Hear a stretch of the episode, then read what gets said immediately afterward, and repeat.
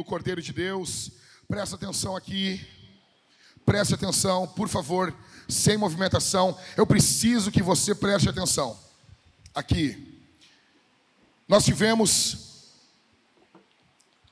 Gente, eu estou sem meu passador aqui. Se alguém achar ele aí, me avisa, tá bom? Fica tranquilo, fica tranquilo. Se não tiver o, o passador, fica na, fica na paz, fica na paz. Tá? Se alguém achar aí, tá de boa. Nós tivemos de quinta a sábado a nossa conferência, nossa primeira conferência de batalha espiritual e avivamento. Obrigado. Nós tivemos a nossa primeira conferência e o tema foi batalha espiritual e avivamento. Peço que os irmãos sentem, por favor. Por favor. Por favor. Se esforce para prestar atenção.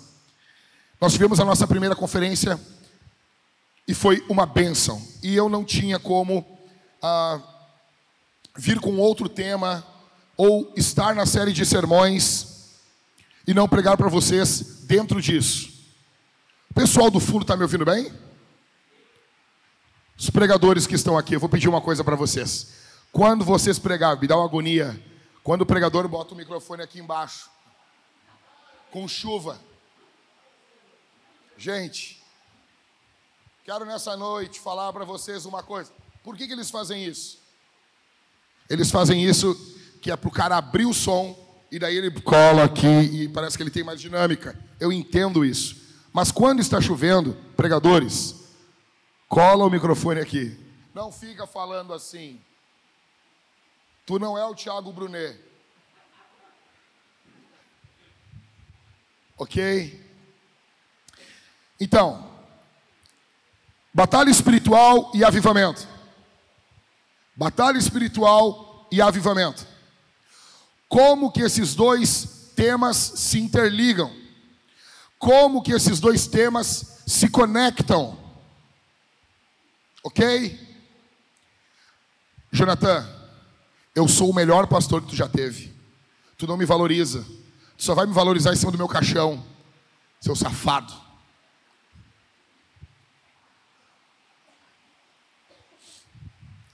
Batalha espiritual e avivamento. Eu quero que vocês prestem atenção, muita atenção no que eu vou falar aqui. O título do meu sermão é Avivados para Batalhar. Eu creio que a conexão desses dois temas começa por um avivamento, uma comunicação de vida, de vigor espiritual, para um fim, para um propósito. Deus tem interesse em avivar você, em comunicar vida para você, mas não para bonito, para você ficar em casa, escrevendo textos, falando, fazendo considerações sobre avivamento. Deus quer avivar você para que você batalhe, trabalhe, para que você venha produzir frutos na obra de Deus. E isso é fundamental, é fundamental aqui que você considere essas duas coisas porque isso é o cerne da vida cristã. Não existe uma vida cristã sem vigor espiritual e sem batalha espiritual. Não existe. Não existe. E esses dois temas, escuta isso, eles se conectam com o todo da sua vida.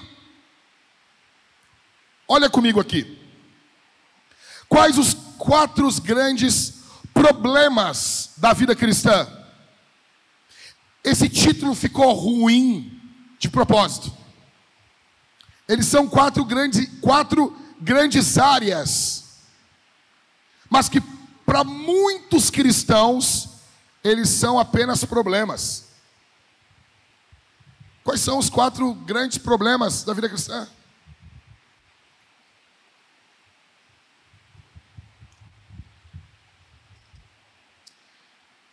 Primeiro, casamento. Não, pastor, o casamento não é um problema. Para muita gente é. Para muita gente o casamento não passa de um problema. De um problemão. Pastor, é um problemão que eu me meti. Ela parecia ser quente. E eu me meti numa fria. Cuidado. Não case com uma fria. Não se meta numa fria. Pastor, ele ele era de encher os olhos. Mas agora ele só traz perturbação. Não quer tomar banho. Cuidado. Cuidado. Tomem banho, homens. Primeiro, grande problema: casamento, divórcio, brigas, mulher mandona, homem emburradinho, brabinho, chateadinho, mulherzinha mandoninha. Mas a coisa boa que não tem isso aqui, né? Não tem aqui. Não, aqui não tem. Aqui, aqui só tem sanctos. Eu já falei para vocês que você não pode ser santo, você tem que ser sancto, que é um degrau a mais, assim. Eu vejo só caras de sanctos, só caras sanctas. então, primeiro grande problema, casamento. Segundo, criação de filhos. Sabe, teus filhos fazem tudo certo. Aí, uma hora, parece que um demônio entra. Vai dormir, ele parece um gremlin molhado. Depois da meia-noite. Só quem é velho pegou essa referência. Essa aqui é para poucos. As crianças a criar filho, tem um monte de especialista hoje. Ai, educação positiva. Chuta isso aí que é um demônio. Não pode falar não para criança, não pode isso, não pode aquilo.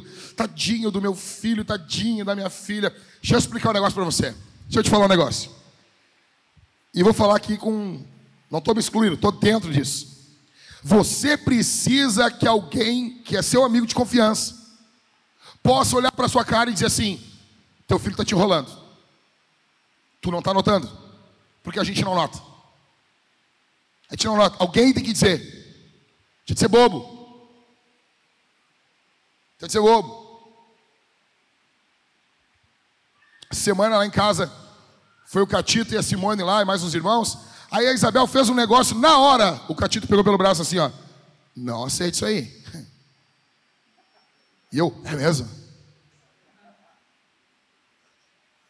Resumindo, o Catito disse assim: ela está te enrolando. Não aceita.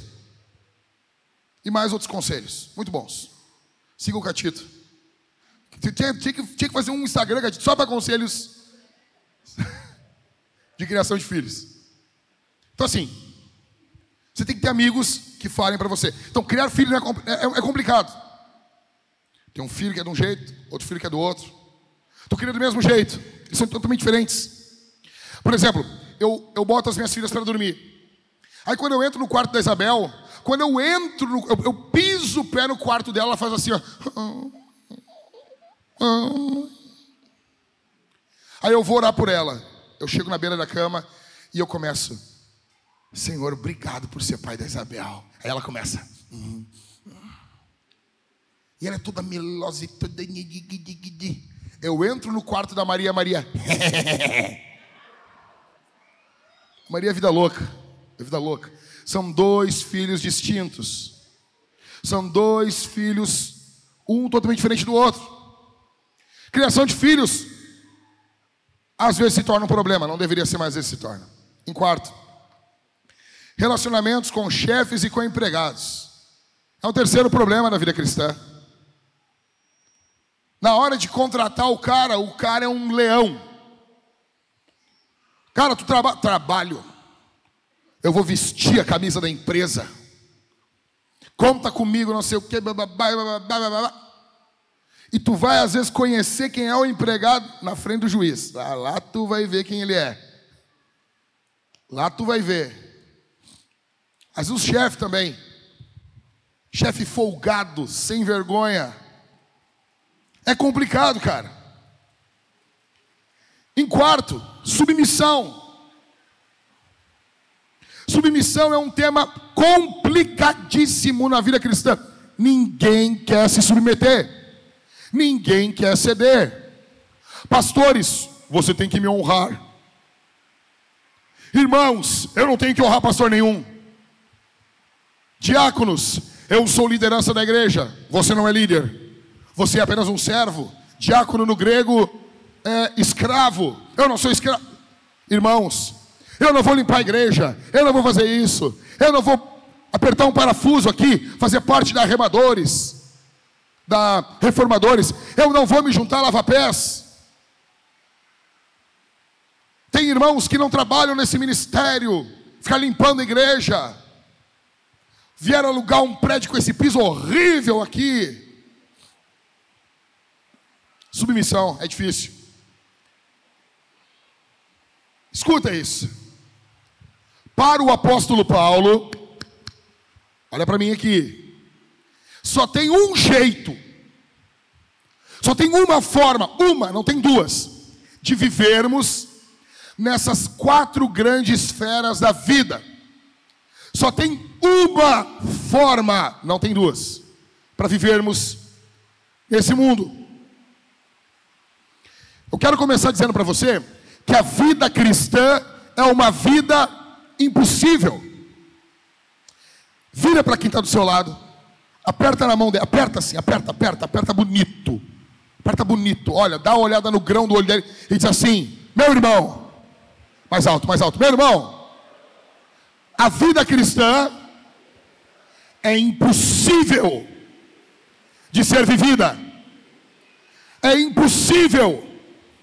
Aponta o dedo agora na cara dele e diz assim: Tu não vai conseguir.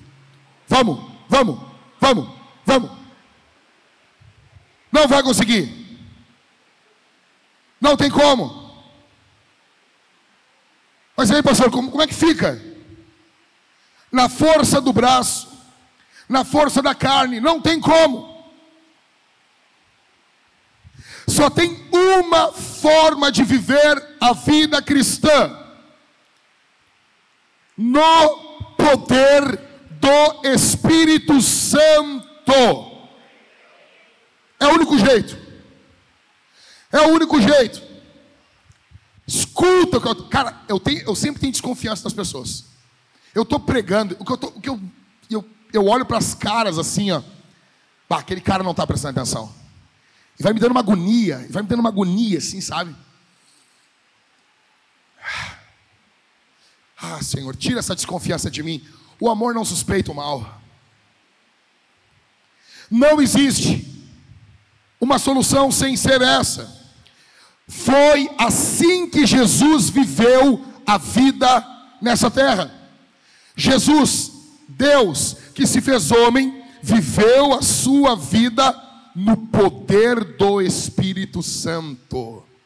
Escuta isso. Se Jesus viveu a vida no poder do Espírito, você e eu não temos como viver a vida cristã de outra forma. A vida cristã, ela precisa, nossa vida, ela tem que ser completamente diferente da vida do ímpio. E às vezes, você olha para a vida cristã, você vai olhar para a vida dos crentes, e a vida deles é igualzinha à vida dos ímpios. Pastor João falou aqui, cara, cara, deixa eu dizer um negócio aqui para vocês. A gente tá com um casamento marcado só para o mês que vem, né? Eu gosto de falar isso sem sem muito casamento marcado para não parecer indireta. Então, porque eu estou falando num geral aqui, num geral. Gente, muitos casamentos de crente parecem umas boate com um bando de vagabunda e vagabundo. As mulheres se vestindo que nem prostituta, com as tetas de fora, com as carnes, com as ancas à mostra, dançando, parecendo umas boate. Uns homens, os caras, sabe? Parecia aquelas caras de banda de pagode dos anos 90.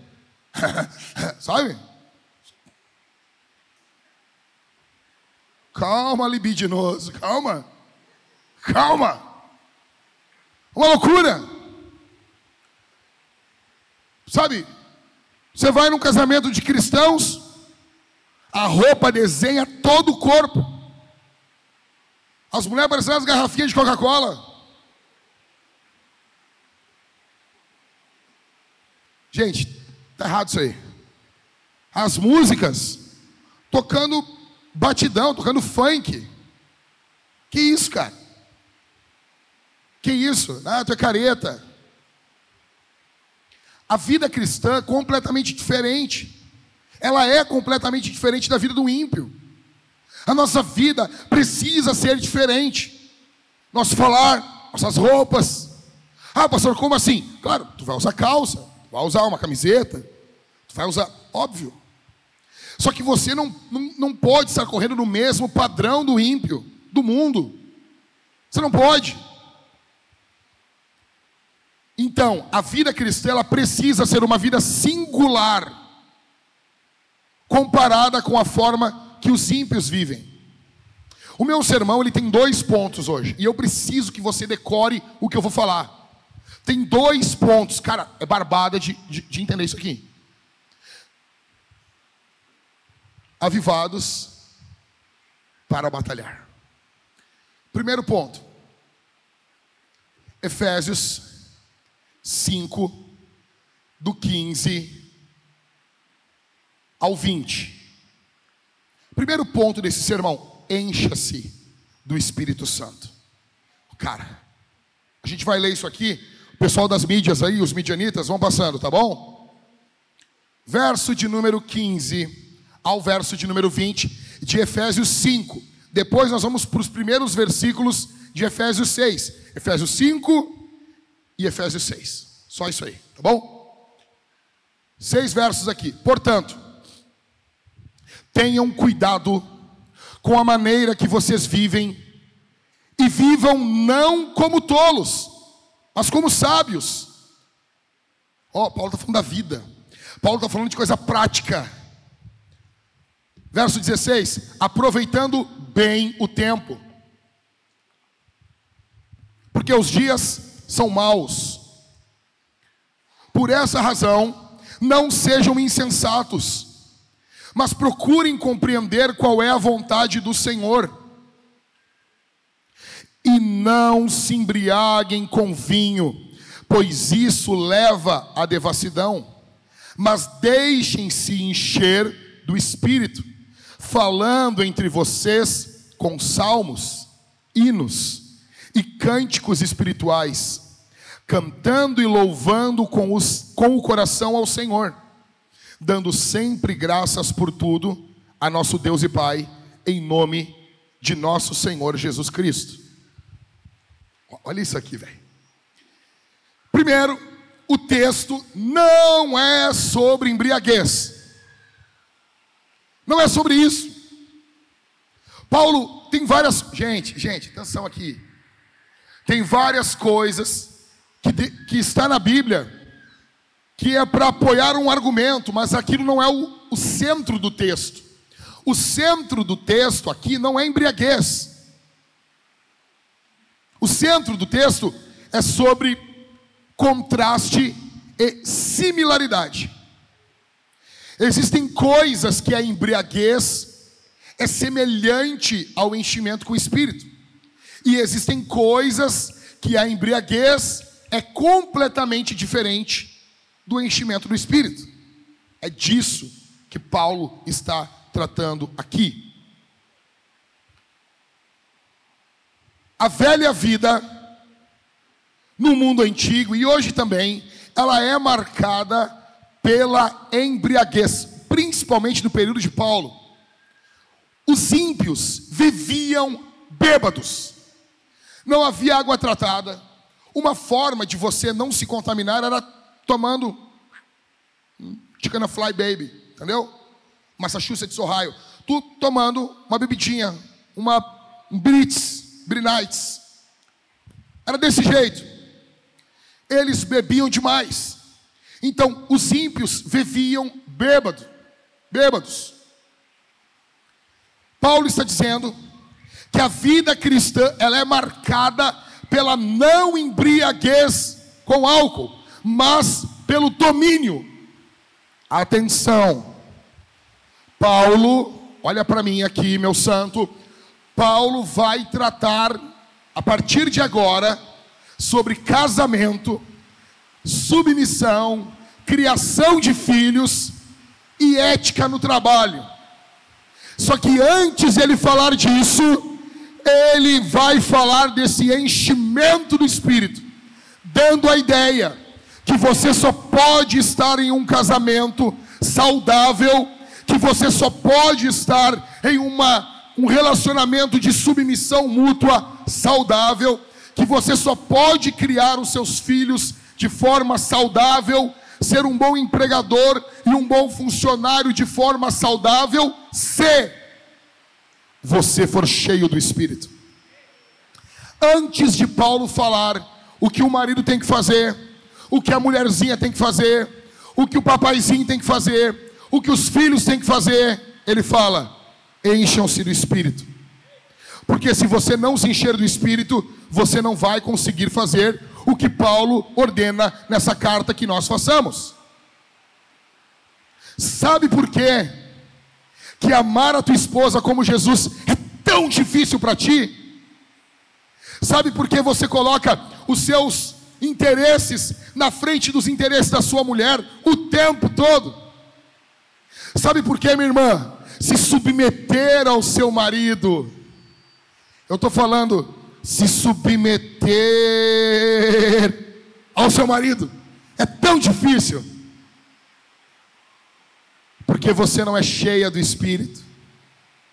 Você não lidera a sua esposa como Jesus, amando ela como Cristo ama a igreja, porque você não é cheio de Espírito. Uma vida cheia do Espírito é, em primeiro lugar, uma vida encharcada pelo Espírito de Deus. Verso 18: E não se embriaguem com vinho, pois isso leva à devassidão, mas deixem-se encher. No grego, se encharquem do Espírito. O que é encharcar? Quando você tira o couro do animal, e por favor, por favor, eu vou levantar essa bandeira aqui na Vintage. Vamos voltar a usar Bíblias com capa de couro. Alguém tem que morrer para a gente ler a Bíblia. Ok?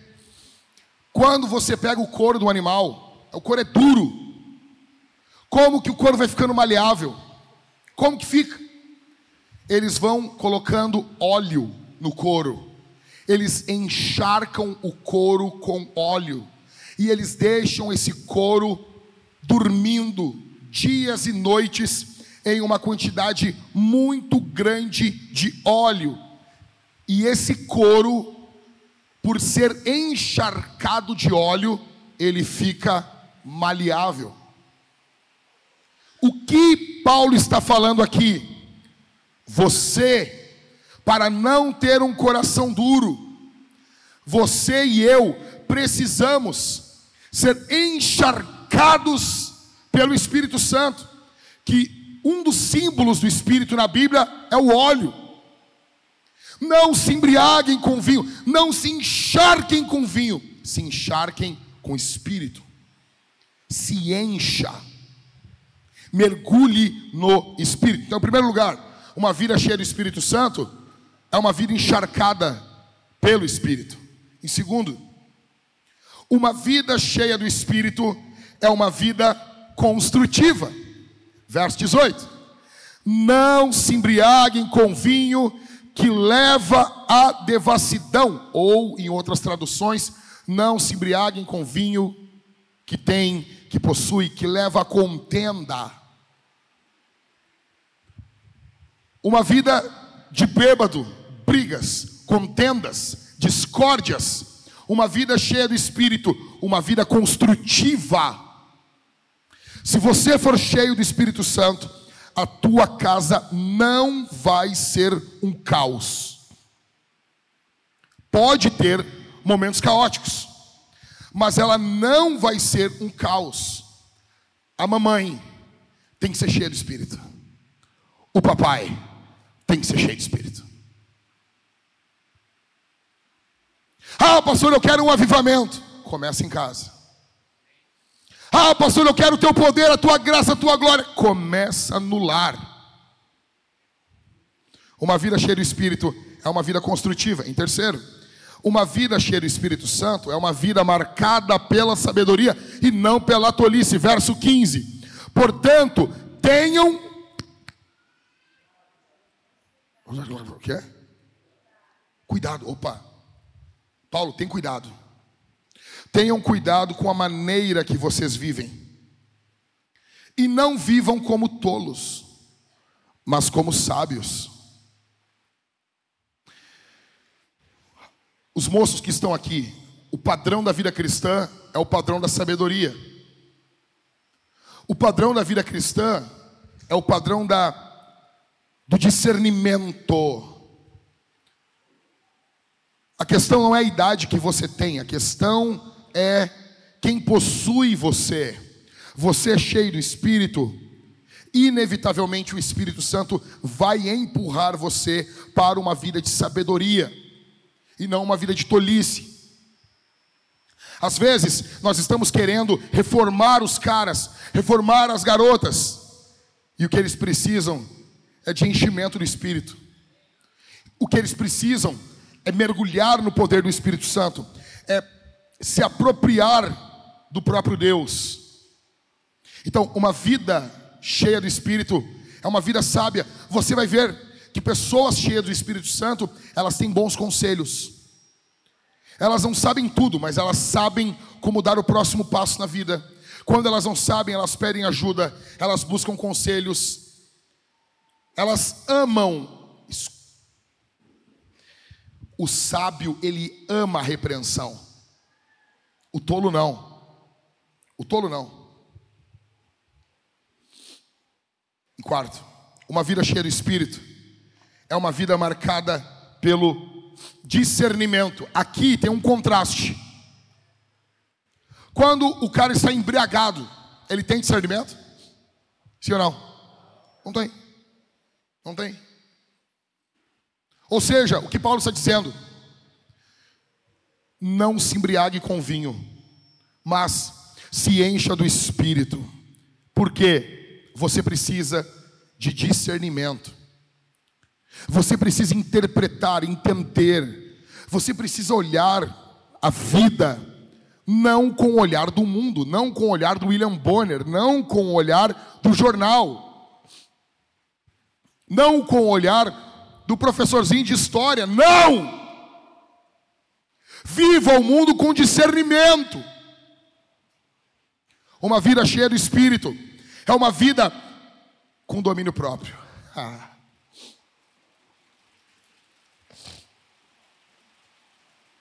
A embriaguez tira o domínio próprio.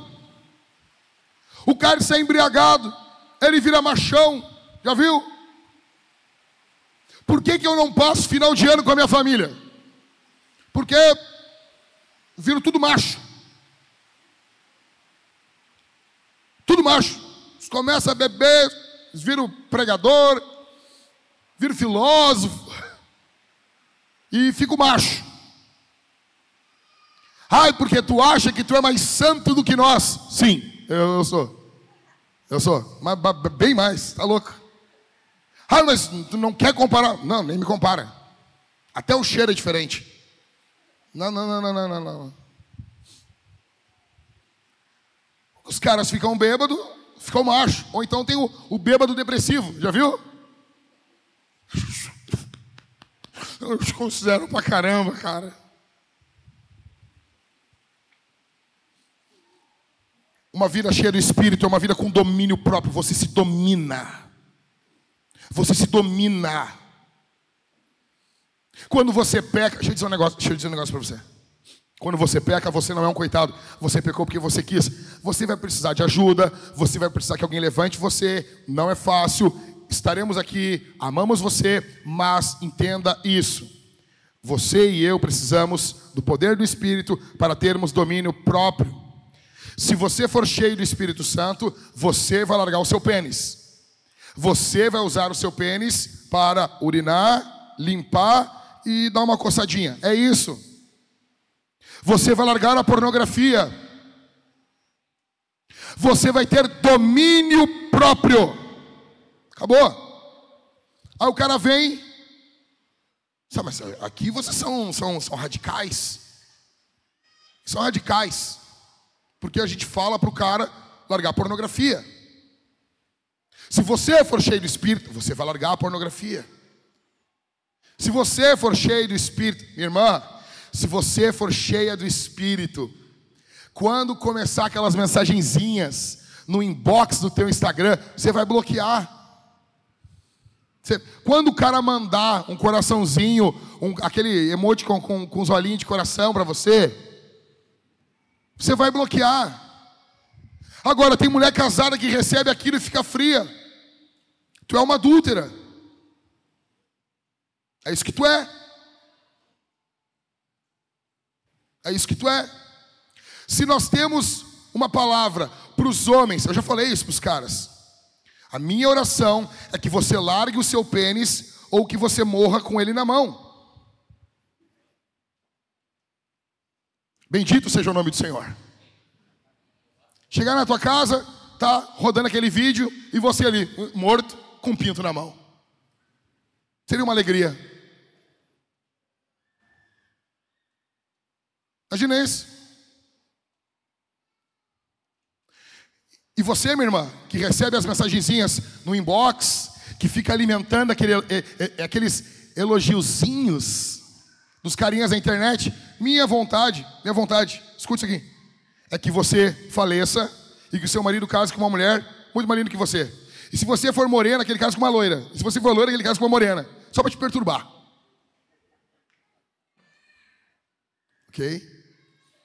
Uma vida cheia de espírito é uma vida com domínio próprio. Você não depende de elogios da internet. Você não depende disso. Você não depende disso. Uma vida cheia do espírito é uma vida produtiva. Olha aqui, Paulo está fazendo um contraste. O bêbado, ele é gastão. É ou não é? Sim ou não? ele desperdiça. O ébrio, o bêbado, o embriagado, ele desperdiça a sua vida. Ele é aquilo que a Bíblia chama de pródigo. Pródigo quer dizer esbanjador, gastador. O filho pródigo desperdiçou o dinheiro, desperdiçou a herança, desperdiçou a sua vida, ok? Ok? Foi isso uma vida cheia do Espírito, você não esbanja o seu tempo. Chegou um casal lá em casa ontem. Ah, como eu amo fazer isso. Pastorear tem momentos muito bons. Casalzinho muito querido. Eu gosto dos dois. Eu gosto deles. Não são aqui da igreja, são de uma outra igreja. Mas chegaram ali em casa. Aí eles tinham que voltar para casa deles. Meia-noite e pouca. Aí eu me virei para eles assim e disse: Tá, mas. Vocês andam assim, só os dois assim? Meia-noite e pouca assim? Só vocês dois? Isso aí não dá problema. Aí eles disseram: Não, pastor, brincava. Eu, eu amo, Michael, eu amo o jeito que ele. As caras. Michael, e, é uma cara, ele só. Não. Não, não tem problema. Daí eu, eu puxo a vida. Tá, mas vocês não ficam excitados? Assim, tipo o Silvio Santos, assim, sem freio. Aí eles arregalaram, não, não, não. Vai, então não casa. Ô, ô, ô moça, esse cara não é para casar então. É, ah, e, e, tu, tu não casa com ela, cara. Isso aqui, isso aqui vai ser horrível.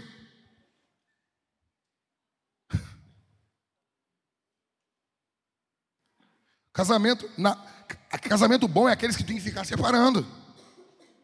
E ainda quando casa, às vezes não querem a coisa ainda. Tu imagina isso, Maico? Quando são namorados, são dois morcegos. Eles não sabem onde começa onde termina o outro. Aí tem que ficar, sai daí, sai daí, imundícia. Aí quando caso, aí eu perguntei, diz uma coisa, quando é que é o casamento de vocês? Aí eles, não, a gente vai casar em maio. Eu, maio? Maio é muito tempo, cara. Alguém pode dizer aqui, não, pastor, o senhor é um irresponsável. Fica frio, rapaz, isso que eu estou fazendo. São amigos há 10 anos. 10 anos, já se conhece. Não, a gente se conhece, a gente se criou junto. Então, tem dúvida? Eu disse, tu tem dúvida que é ela? Ou tu tá, tá na dúvida ainda? Ah, não sei se não sei se dá um caldo isso aqui, né? E ele, não, não, pastor. E ela já olhou para ele apavorada, né? tipo, Vamos, meu galo cinza, né? E, e, tu, moça? E ele? É ele que tu quer? Não, é ele sim, pastor. Tá, mas o que que falta? Olha isso aqui. O que que falta? Não, é que... Dinheiro. Dinheiro para quem? Casamento é 300 pila. Que é o pago ali, a gente vai lá. Vou marcar ali, marca ali, já, já casa nós precisávamos, e eu disse assim, estava a filha do Alexandre doente, e eu disse, olha só o que vocês estão fazendo. Vocês não vão dormir aqui em casa. Porque eles estavam meio, eu gosto deles, cara, mas estavam meio assim, né? Ah, vamos ter que ir embora, né? Eu, uhum, vão. Não vão, bem capaz que eu vou botar um casal, um casal de namorado na minha casa. Bem capaz. Assim, ó, olha, ou dorme ela e tu vai embora, ou dorme tu e tu, moça, vai embora. Aí não, que falta dinheiro. Aí estava um, um, rapaz ali em casa, aí ele olhou para eles assim: quanto que falta para vocês? Aí eles, não, nós precisamos de 25 mil para o casamento. Aí, tá, tá bom. A moça já tem um apartamento, os dois estão trabalhando, mas está muito difícil a vida. Aí eu sentado para trás, eu disse: Ah, quer saber? Eu vou falar tudo o que eu penso. Eu disse assim: Por favor, eu amo vocês, mas eu tenho que falar. Que geraçãozinha molenga de vocês. Vocês têm tudo, cara. Vocês têm tudo. Tudo. Sabe o que é tudo? Vocês têm tudo, tudo, tudo, tudo, tudo, tudo, tudo, tudo. Tudo. Que molenguice. Aí o, gurizão olhou assim: preciso de dinheiro. Eu empresto, eu tenho, eu tenho 10 mil reais, eu empresto para vocês. Assim, assim. Aí, aqui. Assim, assim, assim, assim, assim, assim, assim. Eu empresto, eu empresto. Assim, cara. Velho. Aí por último eu tive que dar o one shot, one kill. Tipo, pá! Daí eu, eu olhei e disse assim, ó. Tá, gente, olha só. Eu não quero, eu não quero ficar gorando vocês. Mas eu, vamos fazer um exercício aqui. Digamos que vocês casem agora em maio, em maio de 2024. E um de vocês, qualquer um dos dois, no final do ano descobre um câncer terminal. Um câncer terminal. E vocês vão morrer em janeiro de 2025. Aí esse cara olhando com os olhos regalados assim. Aí eu disse: vocês não iam querer ter vivido mais cinco meses junto um com o outro. No filme do Rock 6, quando o Adonis fala com ele, o Rock diz assim: Eu daria tudo que eu tenho, todo o meu dinheiro, tudo que eu tenho, por mais um dia com a minha esposa. Olhei para ele e disse assim, velho, se não gostar do que eu estou falando, com todo respeito aos irmãos da comunidade, com todo respeito, mas vai para a comunidade e fica lá esperando o discipulador permitir que você diga que você ama a sua pessoa. Eu estou aqui encorajando vocês a casar, a tomar uma posição na vida. Não esbanja teu tempo.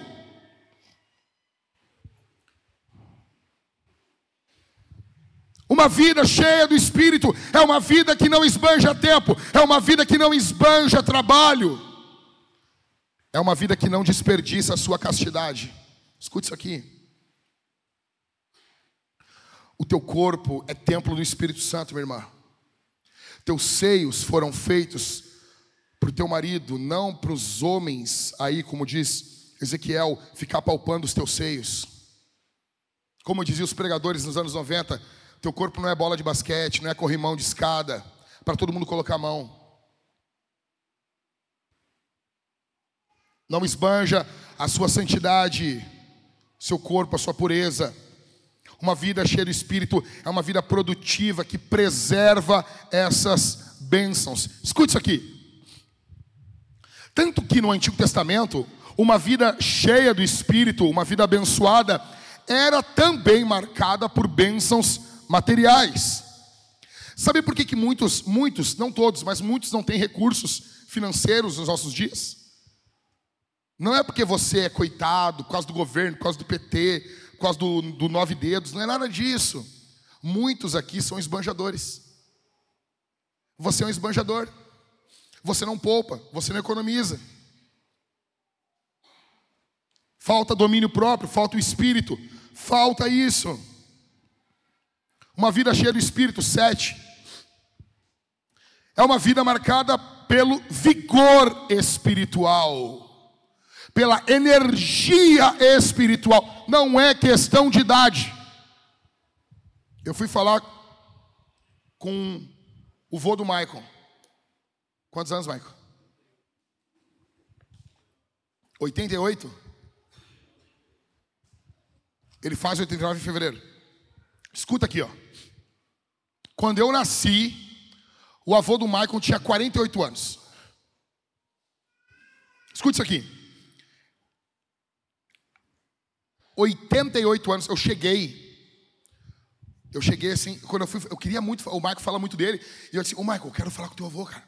Eu amo falar com pessoas mais velhas. Daí eu disse, eu quero falar com teu avô, cara. E eu estava ansioso para falar com ele, ansioso, assim, ansioso, eu queria, queria. E daí eu, a gente estava indo, e eu falei com a mãe do Michael assim, irmã Verlede, ele, ele, eu posso falar normal com ele assim? ou, ou ele, ele, não sei, ele talvez possa estar com um raciocínio mais lento, com alguma. Ela, não, da louca, ele veio dirigindo aí. O velho, tá em qual casamento já? Terceiro. As mulheres morrem o velho cai de novo. Ele não vai ver esse sermão, ele não vai ver esse sermão, né? Acho que não, né? Hã?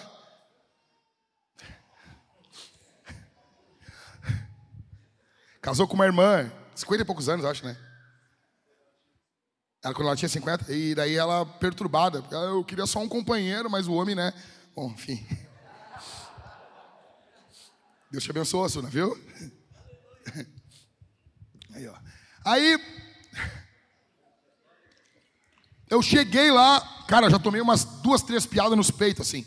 E daí, eu, sabe, sabe assim, o homem mais velho, ele, o, o tchan do homem mais velho é que ele te zoa sem tu entender que está sendo zoado. Né? Mas é assim, né? Ele fala, eu, né? aí tu ri, tipo, o cara já tá na terceira piada, aí tu, aí tu, ele tá rindo da minha cara, assim. A mente dele, a mente, eu fiquei apavorado. O raciocínio rápido dele, muito rápido. Dicção, fala muito rápida. Pau, pau, pau, pau, pau, pau, pau. Crente, crente desde quando, Michael? Desde guri, né? Crente. Cara, escuta, escuta. Por que, que o pastor João estava pregando aqui com 77 anos? Vivo, vivo. O homem terminou de pregar ontem aqui, ele subiu lá em cima na nossa sala e ele continuou falando. E, nós, e a gente orbitando ao redor do solzinho ali. A questão não é simplesmente um vigor físico, saúde. Martin Lloyd Jones diz que se o Espírito Santo fosse colocado em alguma categoria de remédios, ele deveria ser colocado como um tonificador, um estimulante. Se você é cheio do Espírito, as pessoas vão olhar para você e elas verão vigor espiritual, energia espiritual verão uma vida vibrante espiritual em você, diferente da embriaguez que esgota. Paulo está fazendo um contraponto aqui. Não se encham do vinho, o vinho esgota. O vinho deixa vocês esgotado. A embriaguez, ela tem um caráter depressivo. Mas se encharquem do espírito, ou seja, tenham vigor espiritual. Vigor. Isso fecha com o oitavo, uma vida estimulada. Aí eu estava falando com, com o avô do Marco, e, daí, e eu estava com uma dor, assim, uma, uma, dor nas costas, assim, sabe? E eu falando com ele, eu pensei, ah, vamos chegar ali, vamos sentar, né? Eu, tô, eu queria achar um lugar para sentar. E o velho de pé, assim, falando comigo. E eu estava ali assim, ah, mas esse velho desgraçado não vai sentar, cara. Mas daí eu não aceitei, né? Tipo, eu não aceitei. Tipo, quando, quando eu nasci, o homem já tinha 48 anos. Não vou perder. E daí eu fiquei conversando com ele de pé, assim, e ele de pé falando comigo. E eu, ah, que dor nas costas. Imagina eu falando, ah, eu, eu tô cansado, tô com dor nas costas. Ia ficar ruim, né? E eu fiquei falando com ele ali, falando, e ele não sentou, não sentou, não sentou. Aí teve uma hora que eu, eu vou indo lá, assim, ó. Eu vou lá. Calma, não sentei na frente dele, né? Cheguei lá na, rua, lá, a primeira coisa que eu fiz foi, ah, minhas costas. Eu acho chique não ter dor nas costas. Acho bonito. Isso é o fino né, da sociedade. Uma vida cheia de espírito é uma vida alegre. É uma vida alegre. Muitos buscam alegria no álcool. Só que o espírito nos dá alegria no seu enchimento. Cara, eu vou ler, eu vou ler um verso aqui para vocês. O verso 8 de 1 Pedro. Verso 8 do capítulo 1 de 1 Pedro. Olha isso aqui mesmo sem tê-lo visto, sem ter visto Jesus, vocês o amam. Mesmo não o vendo agora, mas crendo nele, exultam com uma alegria indescritível e cheia de glória. Olha isso, cara. O apóstolo Pedro está escrevendo uma carta para pessoas que estão sofrendo. Ele está dizendo assim: vocês nunca viram Jesus. E mesmo sem ter visto o rosto dele, vocês exultam. Exultação é o último grau da alegria. É assim contigo? É assim contigo? É desse jeito? Uma vida cheia do Espírito Santo é uma vida hospitaleira. Como assim, pastor? Olha aqui. Uma vida cheia do álcool, cheia de, de embriaguez com álcool, é uma vida que acaba com o convívio familiar que acaba com o convívio com os amigos, que acaba as relações. A mulher simplesmente ela é destruída em um casamento que o marido é um ébrio, que o marido é um bêbado. Agora, o oposto de ser cheio do álcool é ser cheio do espírito. Se a vida cheia do álcool, eu não sou hospitaleiro, eu, eu, eu repudio as pessoas, por causa do meu convívio grosseiro, agora com o Espírito, a minha vida se torna uma vida hospitaleira, uma vida de comunhão, uma vida alegre, uma vida que acolhe. Pessoas cheias do Espírito, escute isso aqui. Pessoas cheias do Espírito, elas têm hospitalidade.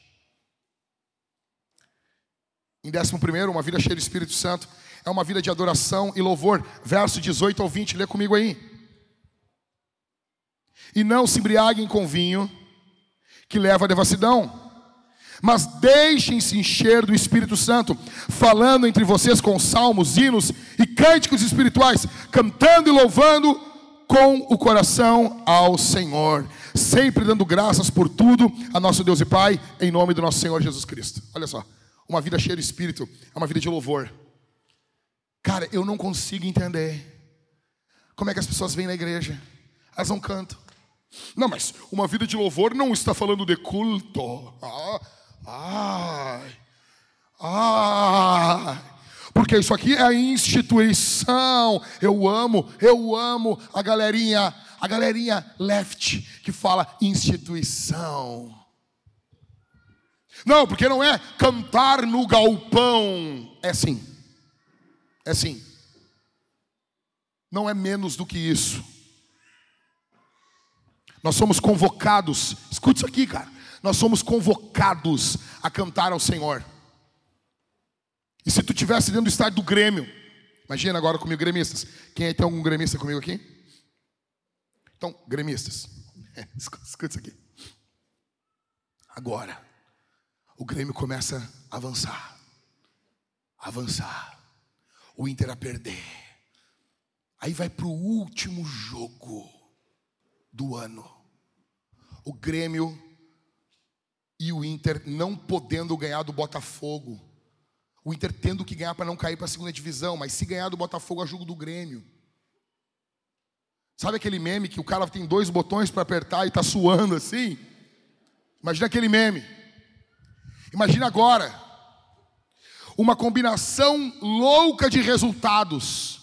Você dentro da arena. No final, 48 do segundo tempo, 49, 50. Toca a bola para ela, pistoleiro. Ele dribla três, dribla o goleiro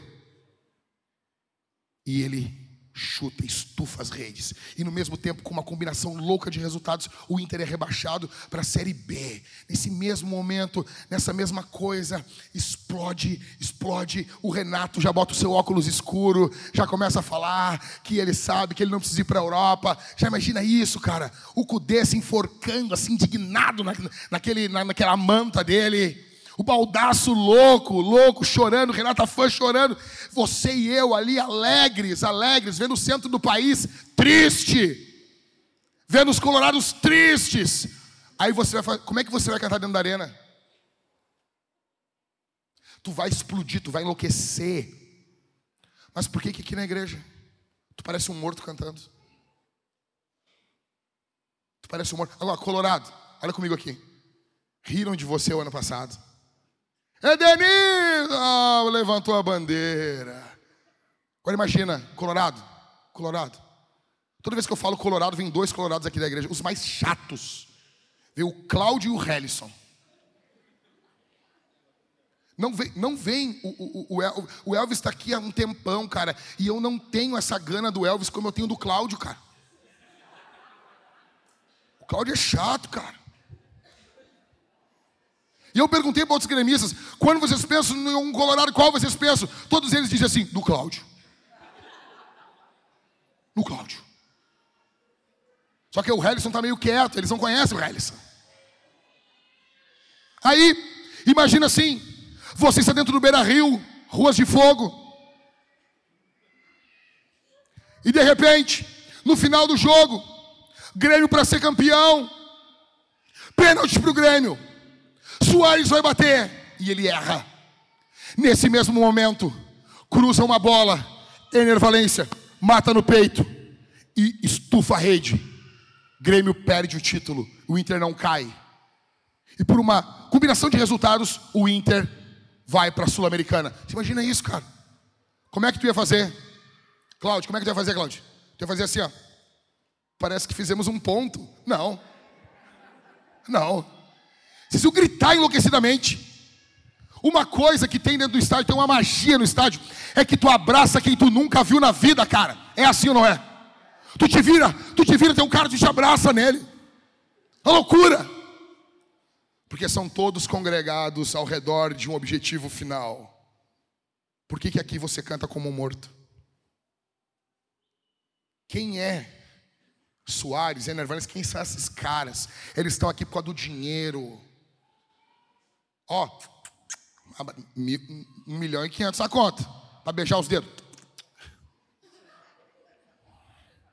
Vai atrasar o salário.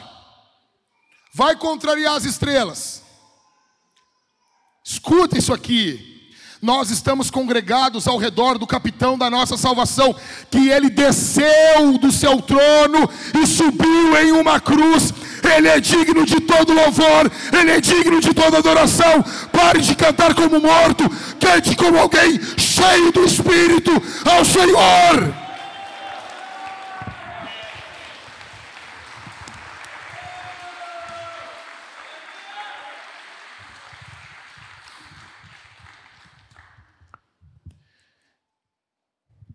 Foi a metade do sermão agora. Cheios de Espírito para cheios do Espírito para. Seja cheio do Espírito, então entre na. Quatro versículos. Último capítulo de Efésios. Acabando Efésios. Acho que é, eu acho que é minha, meu livro preferido na Bíblia. Junto com 2 Timóteo e Provérbios. Vamos lá. Efésios 6, do 10 ao 13. Quanto ao mais, sejam fortalecidos no Senhor e na força do seu poder. Verso 11. Vistam-se com toda a armadura de Deus para poderem ficar firmes contra as ciladas do diabo, porque a nossa luta não é contra a carne, contra o sangue e a carne, mas contra os principados e as potestades, contra os dominadores desse mundo tenebroso, contra as forças espirituais do mal nas regiões celestiais. Por isso, peguem toda a armadura de Deus, para que vocês possam resistir no dia mal e depois de terem vencido tudo, permanecer inabaláveis. Olha para mim aqui, para encerrar. Verso 10. Volta aqui na. Volta aqui, professor. Olha só. Alguém tem alguma, alguma versão aí que diz finalmente? Finalmente. Tá? Então, aqui na NAA é quanto mais. Finalmente. Concluindo. O que Paulo está fazendo no capítulo 6. Cara, é muito importante que tu entenda isso aqui. Vamos lá. Quando eu entendi isso aqui, minha vida mudou. É uma conclusão. Aqui, Paulo vai ligar tudo que ele falou do capítulo 1 até aqui, ele vai fazer uma ligação, uma conexão. Presta atenção.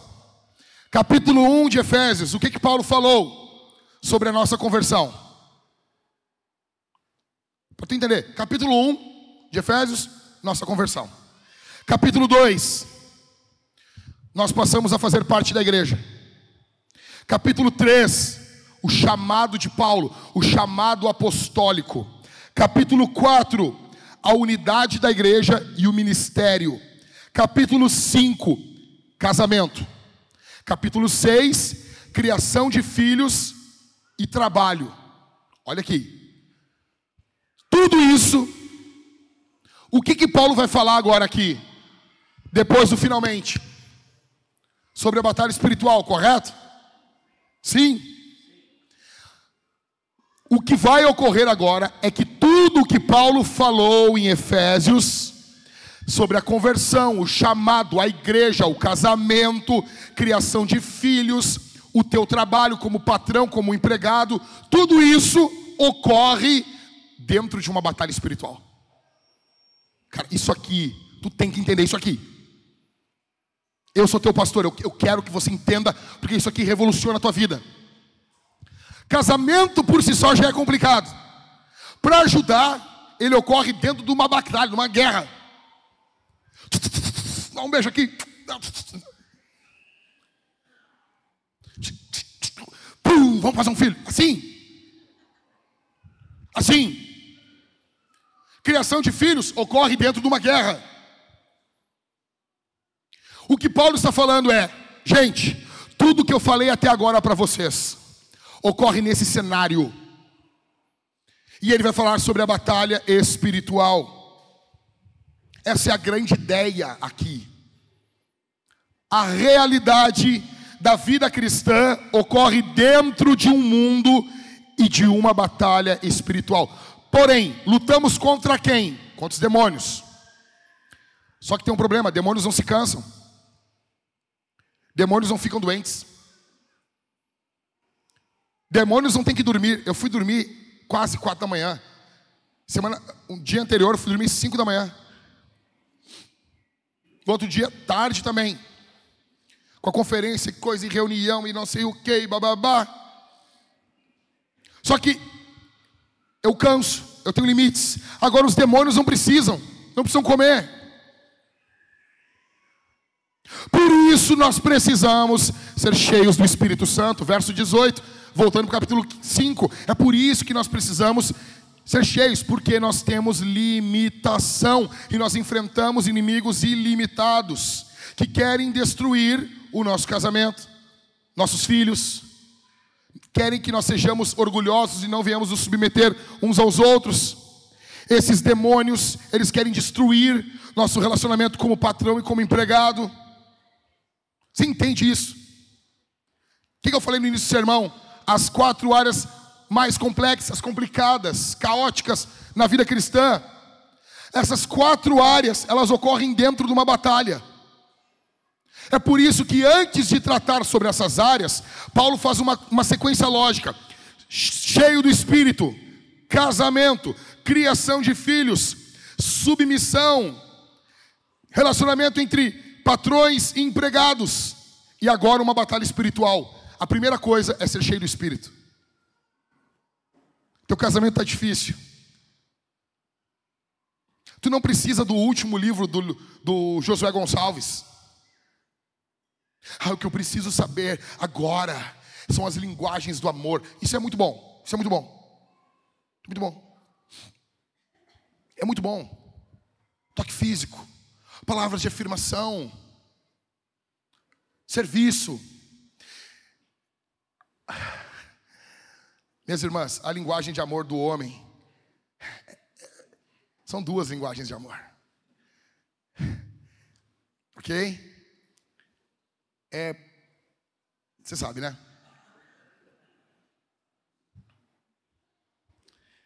Você sabe disso. Sabe disso. Encerrando. Nós estamos nessa batalha. Em uma batalha você tem que chamar o general, você precisa das ordens do general.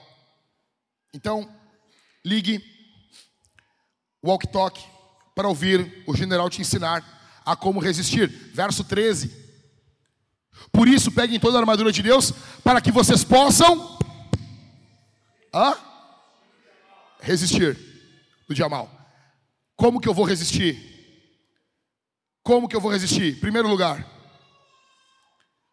encerrando, entenda que a vida cristã é um combater e não um piquenique no parque. A vida cristã não é um mundo do Teletubbies, cara. As pessoas vivem a vida cristã como se, sabe?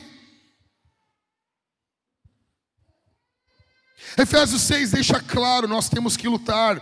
Não existe vida cristã sem luta. É por isso que a gente precisa de uma armadura. Você imagina isso? Eu trabalhava, já falei isso. Eu trabalhava cuidando de um banco. Os caras botaram uma arma na minha mão, botaram um colete e disseram: "Nos proteja". E eu estava lá. Aí veio o meu supervisor, eu disse, cara, tá complicado demais. Eu, eu, nós precisávamos de um reforço ali. O banco que eu estava trabalhando era muito perigoso. Era o banco na saída de Porto Alegre, na Júlio de Castilhos. Tinha leilão de joias ali. Era complicado. Porque existem bancos que nunca foram assaltados em Porto Alegre, porque o local não, não, não ajuda. Agora, o nosso banco era horrível. E eu disse assim, cara, tá complicado. Ele disse, não, aqui é tranquilo. Eu disse, meu velho, tu me dá uma arma e me dá um colete para trabalhar. Se eu não botar o colete, tu me multa e vem dizer que é complicado, que é tranquilo. Não é. Não é. Em primeiro lugar, nós precisamos nos fortalecer, vestir essa armadura. Em segundo, esse é um combate que você tem que travar. É você. Seu pai não pode substituir você. Seu pai não tem como substituir você. Isso aqui envolve individualidade.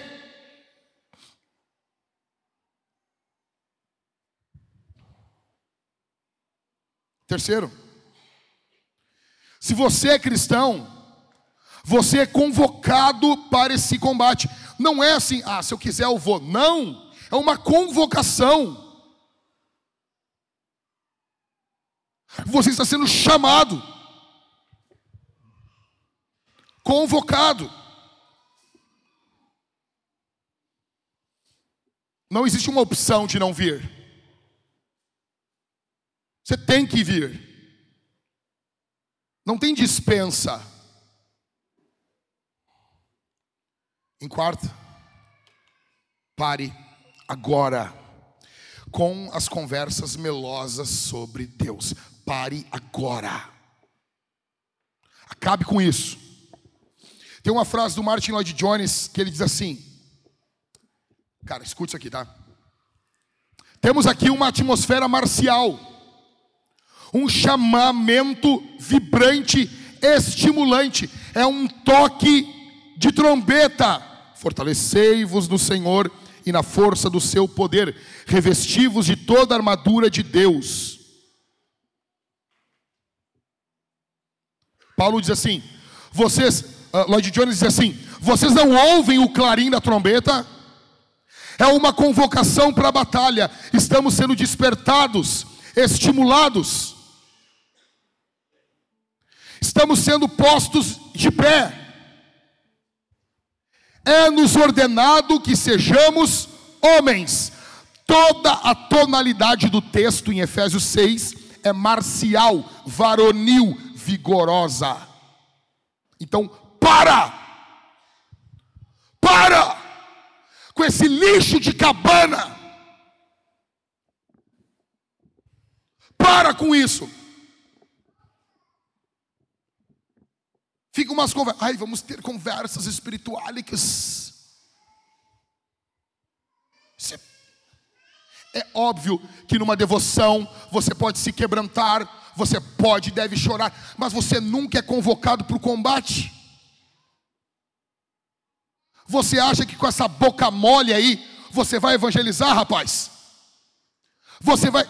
Por isso que os muçulmanos estão recrutando os rapazes. Desperta no cara coisas que envolvem masculinidade, sacrifício, uma causa. O cristianismo sempre convocou os homens para estarem diante do mundo, pregando, se entregando. E fica com essa boca mole aí. Fico louco. Já começa pelos cantores boca mole. Já falo para caras aqui em cima. Cara, graças a Deus. As mulheres da vintage cantam mais firme que muito homem aí fora. Os coques samurai. Ah, plantar batata, rapaz. As mulheres da vintage cantam firme. Que isso? Aí fica a oraçãozinha. Tu não é Ana Paula Valadão, rapaz que aprender a orar. David Briner, o cara ali, meu, esmurrava o lugar onde ele estava orando. Eu não, não sou do cara que defende tudo que o Briner fez. O David Briner precisava de um abraço. Ele era um cara sofrido. Você lê o livro e você pensa, esse cara tem depressão. Esse cara precisa jogar um futebol. Muito melancólico, só de ajuda. Agora, Pô, o cara agonizava ali orando. Os nossos homens hoje, cara, por favor.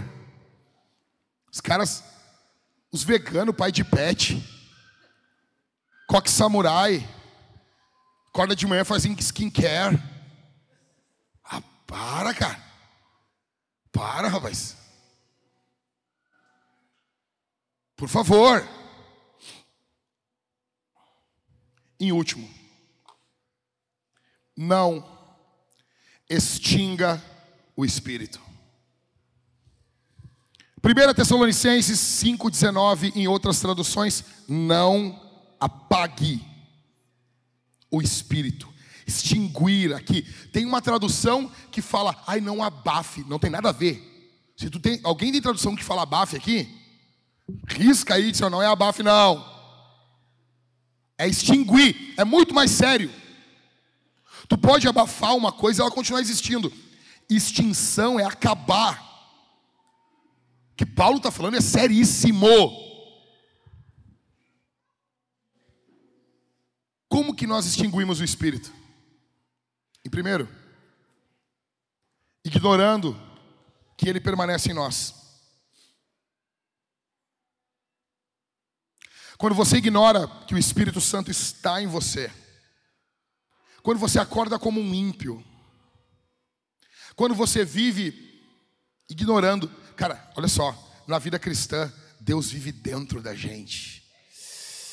Isso é forte demais, velho. E tu ignora isso.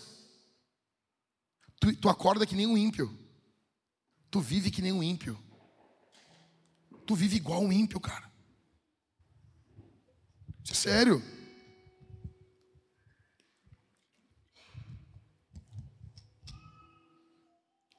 Como que a gente extingue o espírito? E segundo, ignorando a vontade do Espírito Santo. O Espírito Santo tem vontade. Quando foi que o Espírito Santo te contrariou? Quando foi que o Espírito Santo contrariou você? Ah, eu quero fazer isso. Às vezes o Espírito Santo vai pedir coisas que parecem que não é o melhor para a gente, mas é o melhor.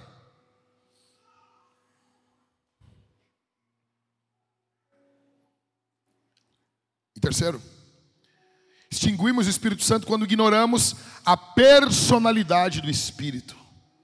Deus é uma pessoa e uma pessoa tem uma personalidade. E você não pode impor a sua personalidade ao Espírito. Como assim, Jack? Eu vou, eu vou tentar te explicar. Eu sou um cara naturalmente mais explosivo. Eu sou um cara muitas vezes que vou meter os pés, os pés pelas mãos.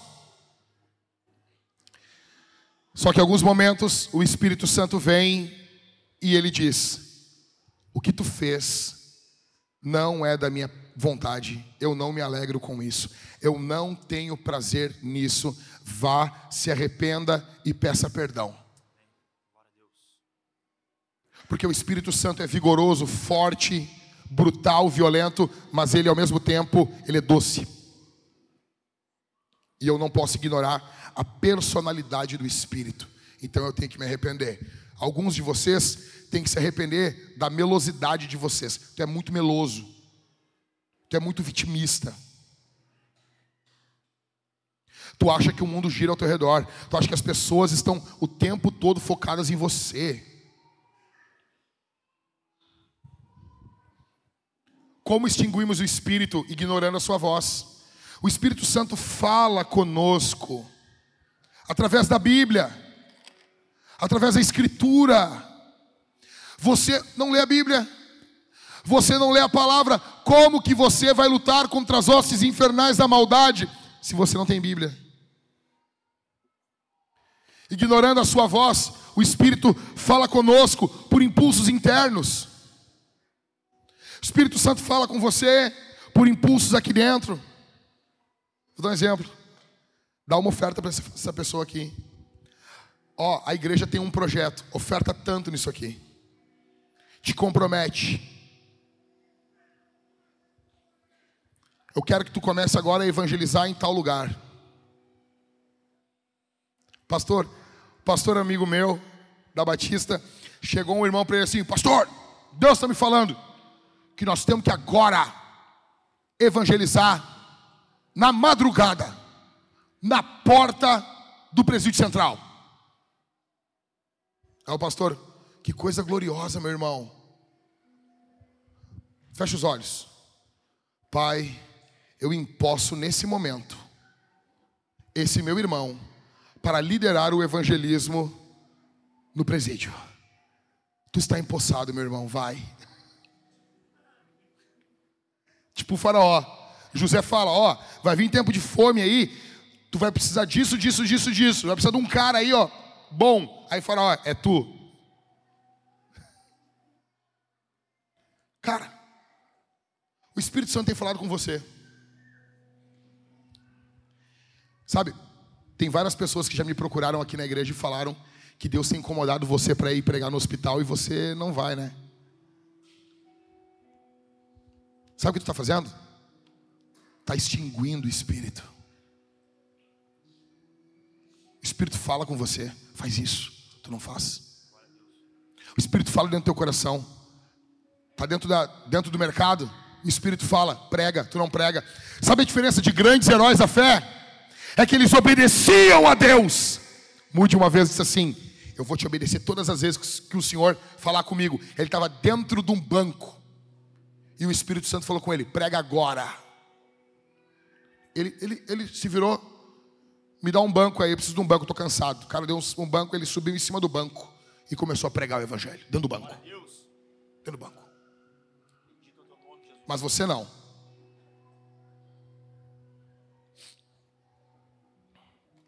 Não ignore a sua voz, não ignore conselhos. Tem pessoas que ignoram conselhos. A pessoa te dá um conselho, você acha que não é a voz do Espírito. Tem que sempre vir por um arrepio.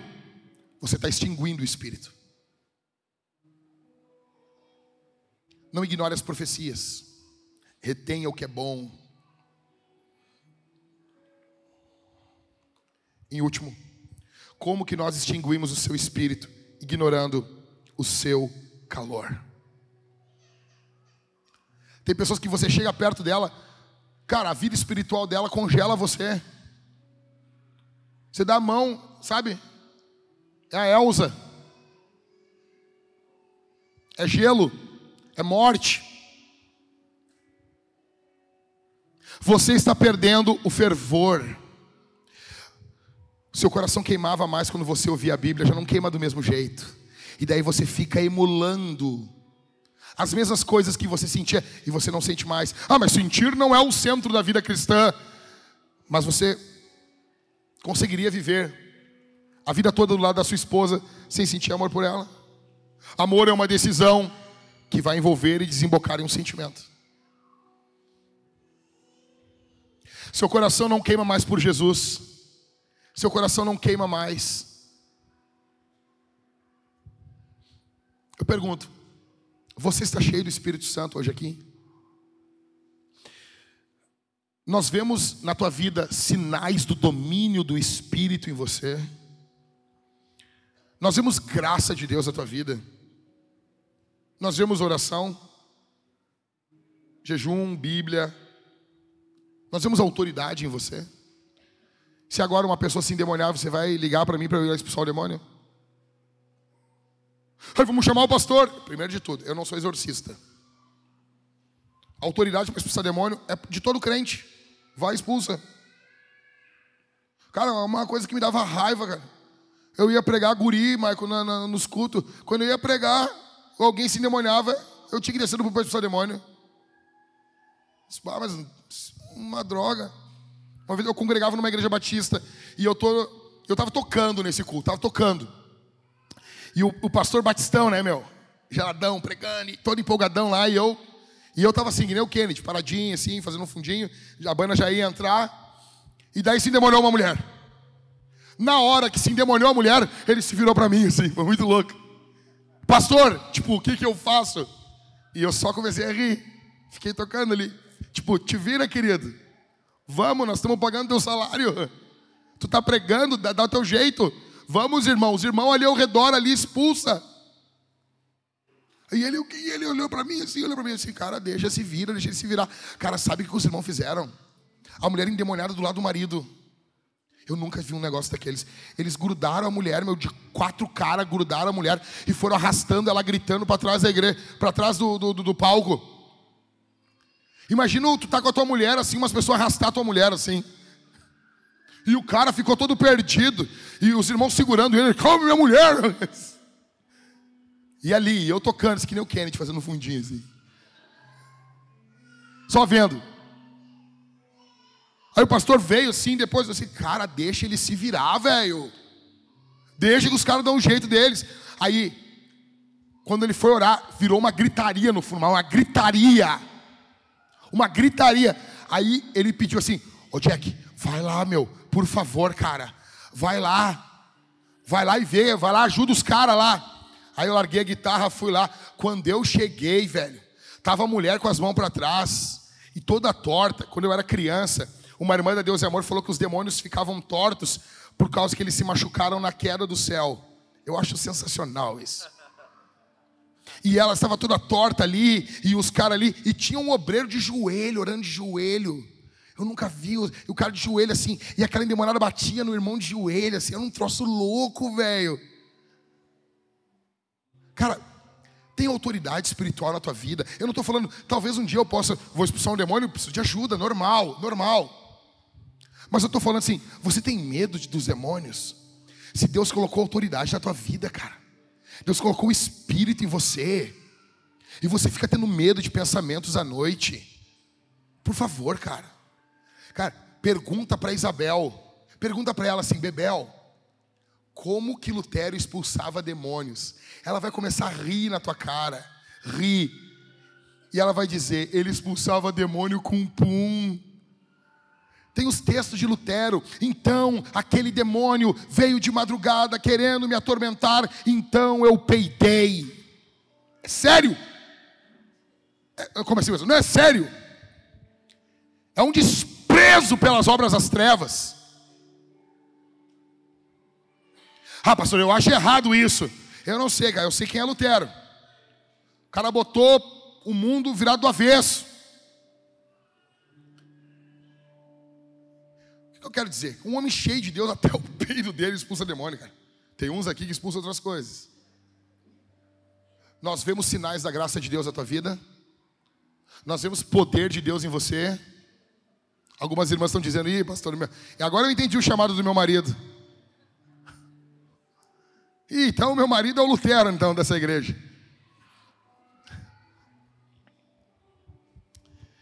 Evangelismo, oração, autoridade. Um exemplo. Queremos conquistar as ações.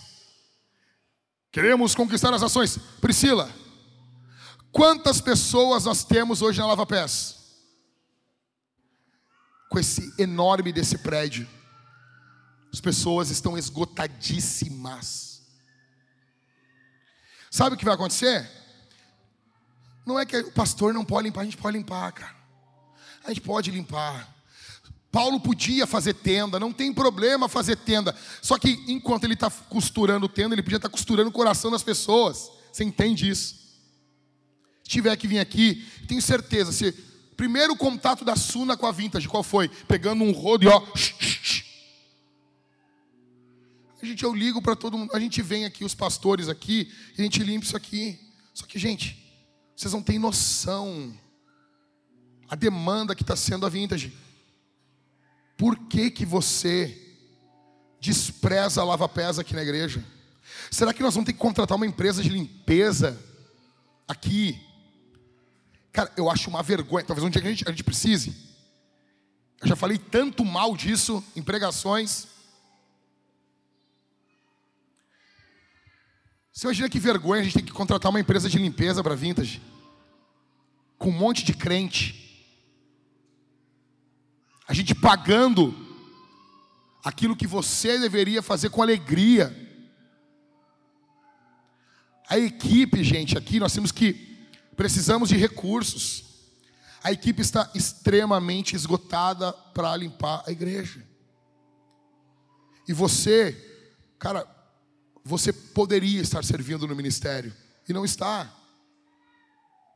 Você poderia e não serve. Olha aqui. Você quer poder do Espírito? Começa limpando a igreja. Começa limpando a igreja. Você, você quer ter tempo para oração?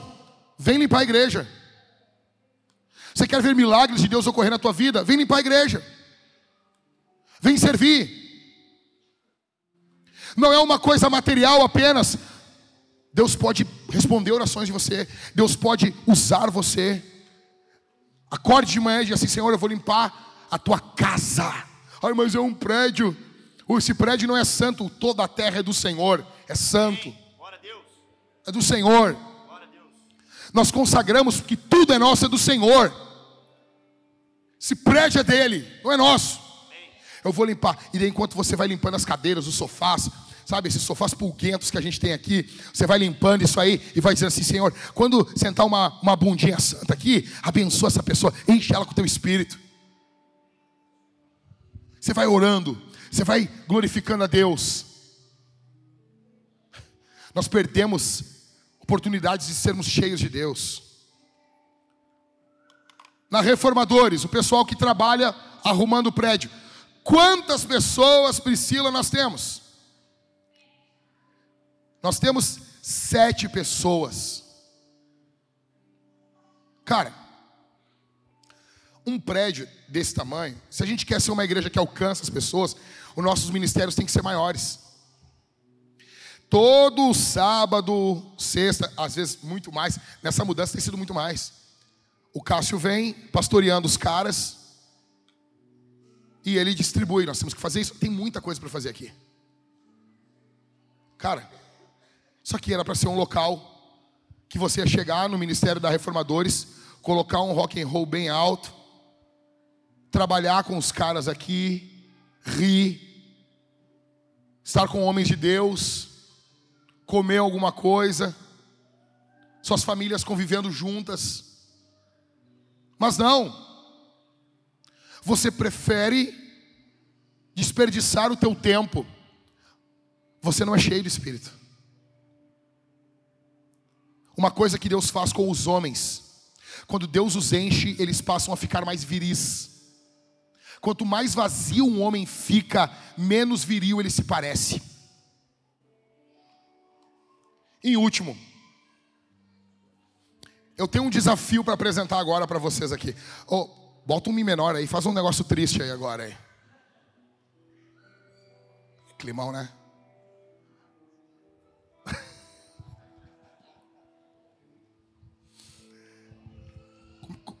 Presta bastante atenção agora aqui.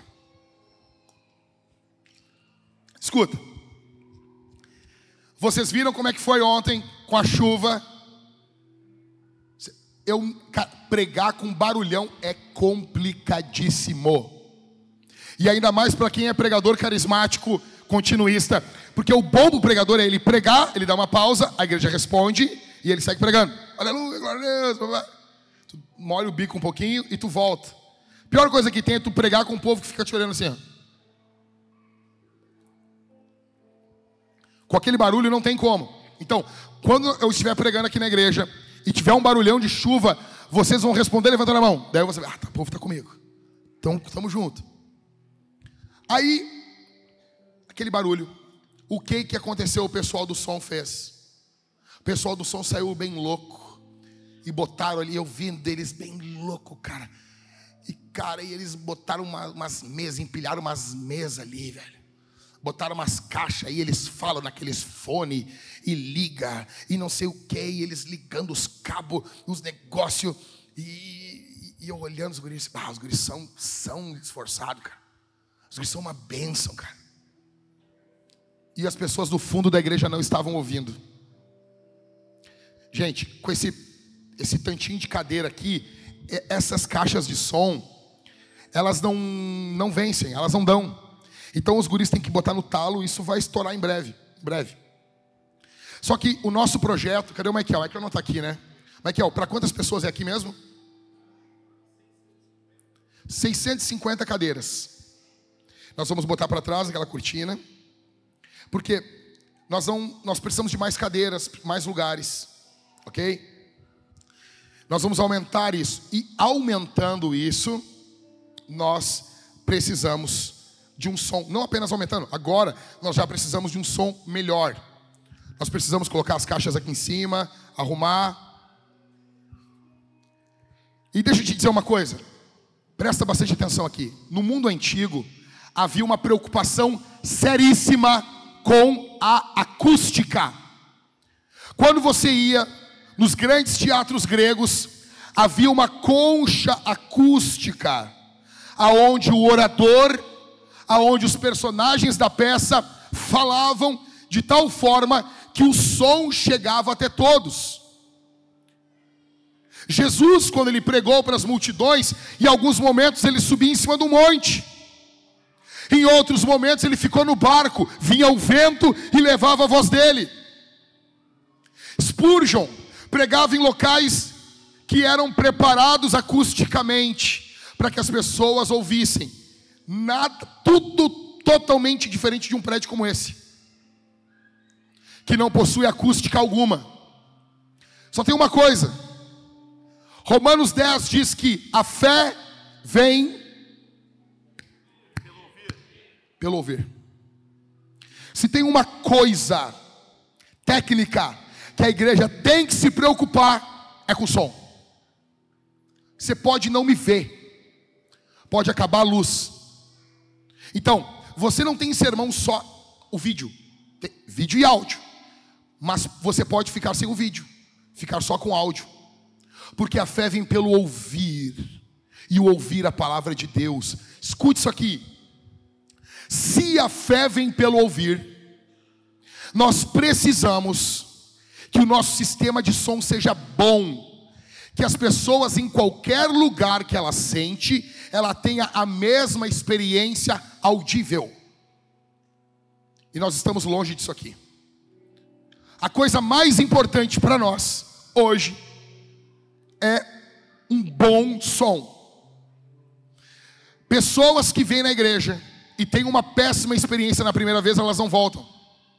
A pessoa vem na igreja, ela mal entende o que o cara fala, ela vai dispersar a atenção dela.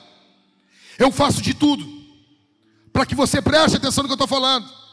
Gente, eu caminho em um sermão três quilômetros e meio em cima desse palco. São mais de quatro mil, cinco mil passos. E eu falo, eu gesticulo, sabe? Tudo que eles mandam nas escolas de pregação não fazer, eu faço. Mas nós precisamos de um bom som. Só que um bom som é caro. E agora vem a facada.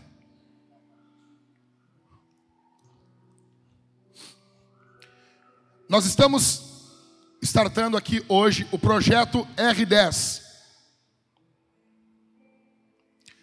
O que é o projeto R10? Ronaldinho Gaúcho? Não. Romanos 10.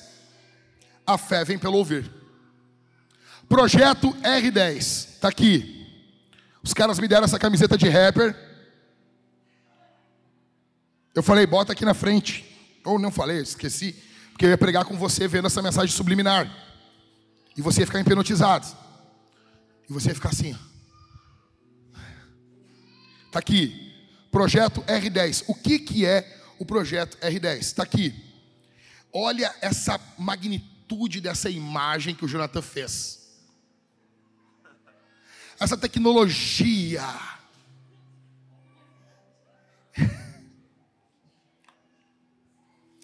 Então, isso aqui é tipo os videogames dos anos 80. O de cima é o púlpito. Você vê que tem duas caixas flutuantes, line array, em cima, para o som não sair aqui na tua cara, para o som sair com a inclinação perfeita e alcançar todo mundo. Tem retornos em cima do palco, e tem caixas de sub, que é o grave aqui embaixo, ok? Isso tudo fecha o som, fecha a, as frequências para que nós sejamos ouvidos, façamos um bom louvor. Isso é fundamental. As igrejas, eles investiam um dinheiro enorme em estrutura. A igreja sempre investiu. Só que hoje, no século 21, as pessoas pensam: isso é bobagem. Na hora de comprar um carro, tu quer um carro bom. É que tu não valoriza a obra de Deus. Você pode ver nesse, nesse desenho fantástico de Jonathan. Aqui é algumas ilustrações, na verdade não, é isso mesmo. Olha aqui essa mesa, são as caixas, retornos, e ali embaixo do projeto R10 é o que mesmo? Stage box. Olha só, gente, presta atenção aqui. Olha para mim, eu vou te explicar um negócio bem rápido aqui. Olha para mim. Aqui tem as caixas de som. Caixa de som, som precisa ser uma coisa que quando você precisar comprar, você vai conectando, aumentando. Digamos que estoure de pessoas vindo para cá. Nós vamos precisar colocar mais caixas. Só que você precisa de um, de um equipamento, porque o som ele tem uma velocidade. Por que, que muitos locais viram uma bagunça? o som sai aqui na mesma hora que sai lá. Só que quando esse som aqui encontra lá, ele encontra num tempo diferente. Então tu tem que ter um, um, um equipamento que regula, atenção aqui, deixa os pássaros voando, que regula, se sujar você nós vamos resolver depois, que regula a velocidade do som. Olha para mim aqui, eu falei, não olha para os pássaros, todo mundo fez assim. Que loucura, cara. Que loucura. É emocionante pastorear. Ah, que loucura, cara.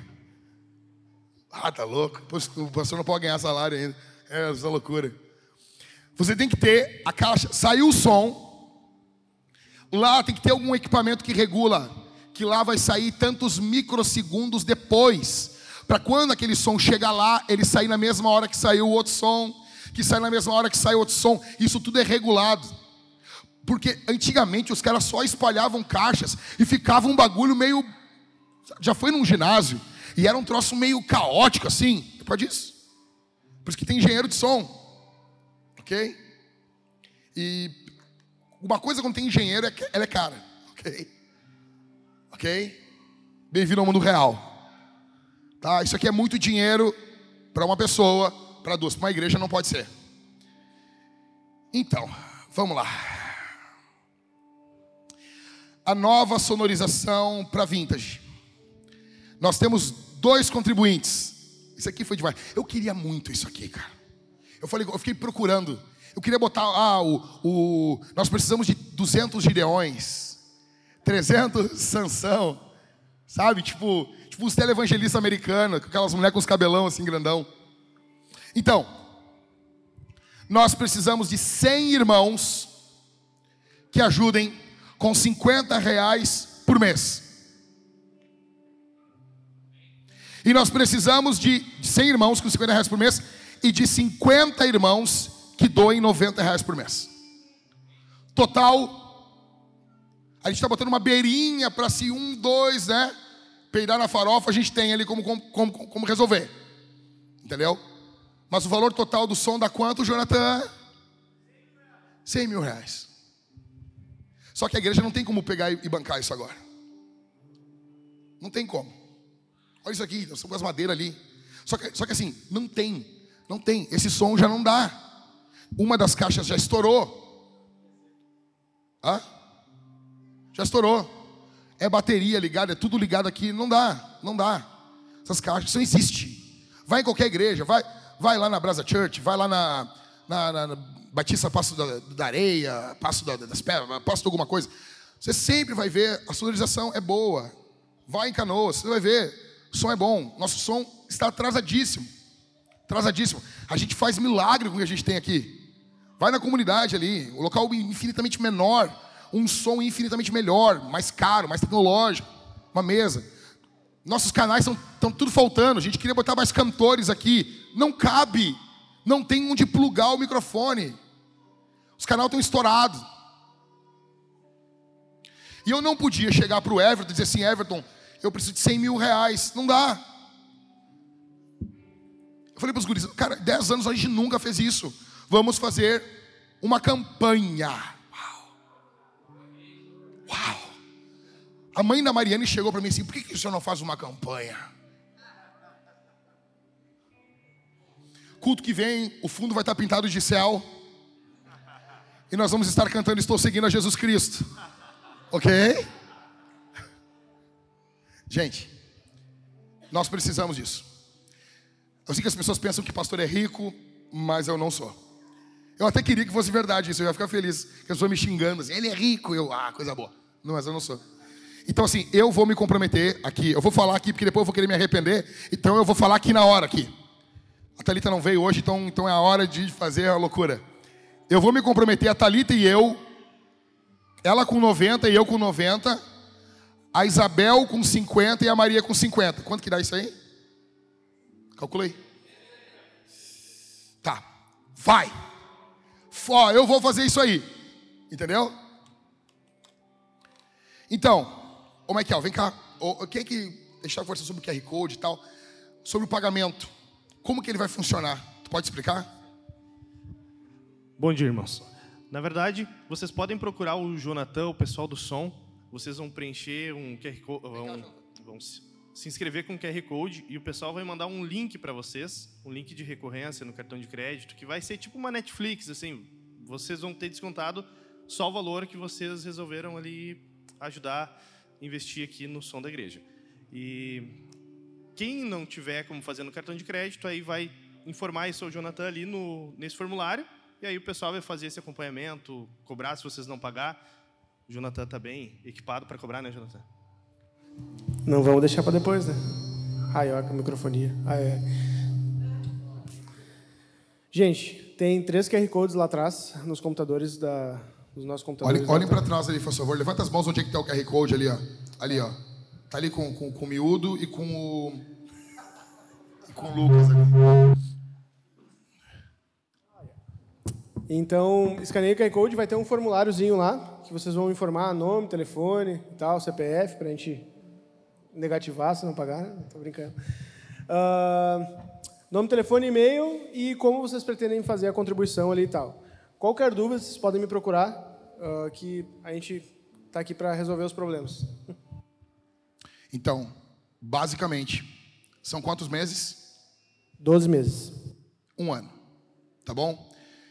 Com isso, nós já vamos mudar completamente a cara do nosso som. Vai ficar brutal. Para 10 anos de igreja, para um prédio desse tamanho, a gente precisa isso. A gente está vendo aqui a questão da pintura, do forro, nós precisamos fazer isso.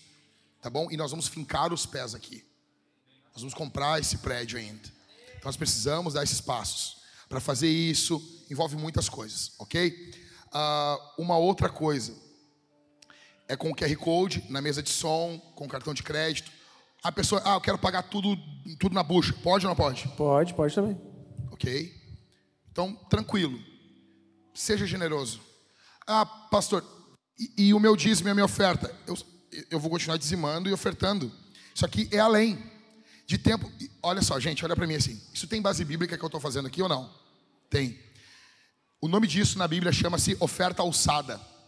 A oferta alçada é oferta com um propósito. E ela tem um início e um, um valor final. Você entendeu? E ela tem um momento que ela começa e um momento que ela termina. Isso é bíblico. Então, você dizima, você oferta, em momentos específicos, tipo de 10 em 10 anos, nós temos uma oferta alçada que é esse momento. Então eu queria que você entendesse isso como um momento da nossa igreja, como um momento da nossa igreja. Você se esforçasse. E eu creio que nós conseguimos aqui 100 irmãos dando 50 pila por mês. Olha aí, gente, deixa eu dizer um negócio. Sabe quais são os desafios que os caras fazem nas igrejas caça-níquel? Eu quero mil dando mil. É assim, velho. E eles já chegam dando aquele Miguel, Jonathan. Deus falou comigo que nós temos 50 valentes aqui. Você é louco, rapaz. E assim, 100 pessoas dando mil reais. É assim, velho. E os caras chorando, ah, eu não aguento mais. Tipo, você sabe. Desafio de uma igreja bíblica. O desespero nosso. 100 pessoas dando 50 pila. Ou 50 pessoas dando 90. Você entendeu? Ah, e, ah, perdão, E. Já, já deu um troço aqui. Isso aí é o que vai fechar o valor da mensalidade. 100 dando 50, mais 50 dando 90. Fechou, meus irmãos? Amém, meus irmãos? Amém? Amém? Quem vai se esforçar? Quem, quem vai, quer, se, quer se colocar junto com a gente? Amém? A gente já pegou as caixas, né, Jonathan? Não tem como voltar. Jonathan, sou o melhor pastor que tu poderia ter, né, Jonathan? A gente, Sabe aquelas caixas que eles estavam ligando apavorado ontem ali do lado? É uma parte das caixas já. E o Everton está apavorado. Ele está apavorado.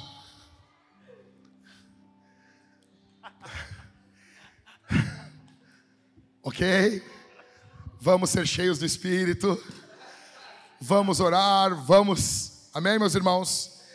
Vocês entendem que na vida cristã nós precisamos do poder do Espírito? você precisa do poder do Espírito para contribuir também. Porque a carne sempre vai dizer: não, não, não, olha só, tu tem que ser sábio, precavido. O tempo todo. Você tem que ser um cara precavido, você tem que ser um cara organizado.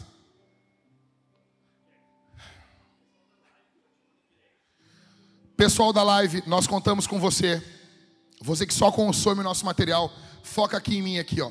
Você que só consome o nosso material, você que tem sido abençoado por esse púlpito aqui, o que tem saído daqui tem abençoado a tua vida. Você passou a conhecer a minha vida, conheceu o pastor Maicon, conheceu outras pessoas, pastor Alexandre. Você se conectou conosco. Nós precisamos da sua contribuição. Nós precisamos que você se conecte a nós. eu conto com você. Entra nesse QR Code aí e vamos para cima. Nós vamos responder esse sermão eterno, gigante aqui, tá bom? As pessoas do Kids não sabem mais o que fazer com as crianças, ok? Nós vamos responder esse sermão ofertando generosamente no balcão da contribuição ali atrás. Seja generoso. Esse, isso aqui não compete com o outro, ocorre juntamente. É o momento da nossa igreja, tá bom? Então, eu e minha casa vamos se juntar a essas ofertas. Eu, eu vou tirar assim de, de coisas importantes, tá bom? Se junte, se conecte, doe, doe. Talvez você está visitando aqui, ah, mas você nem tem igreja. Se conecte, junte, abençoe, doe. Ali atrás, ofertas, dízimos, no balcão da contribuição com os QR Codes com máquinas e com os gasofiláceos. Nós vamos cantar a Jesus, nós vamos louvar a Jesus, engrandecer o nome de Jesus e vamos cear. Se você está em Cristo, você vai sair do lugar orando, pedindo perdão pelos seus pecados, pedindo, Senhor, me encha do teu espírito. Você vai comer e beber do Senhor, pegando pão, mergulhando no cálice bronze, vinho, ou no cálice dourado, no suco, onde você vai comer e beber do Senhor. Pai, eu te agradeço pelo teu povo. Obrigado por cada um que ouviu esse sermão. Obrigado pela paciência que os teus filhos têm comigo, que me encoraja a continuar pregando, me encoraja a continuar ensinando. Obrigado pela vida de todos eles. Obrigado por essa banda. Obrigado pelos irmãos que serviram tão de forma tão valente, tão poderosa nesse final de semana. Obrigado pelos plantadores de igreja que vieram aqui. Obrigado, Senhor. Nós temos o Mateus que veio aqui de 13 tilhas.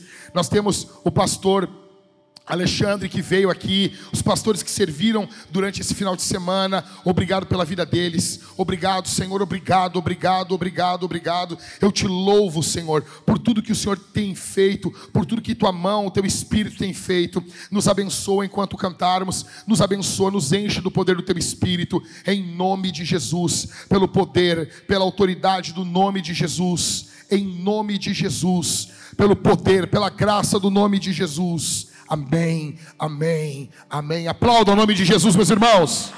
Vamos ficar de pé, vamos cantar.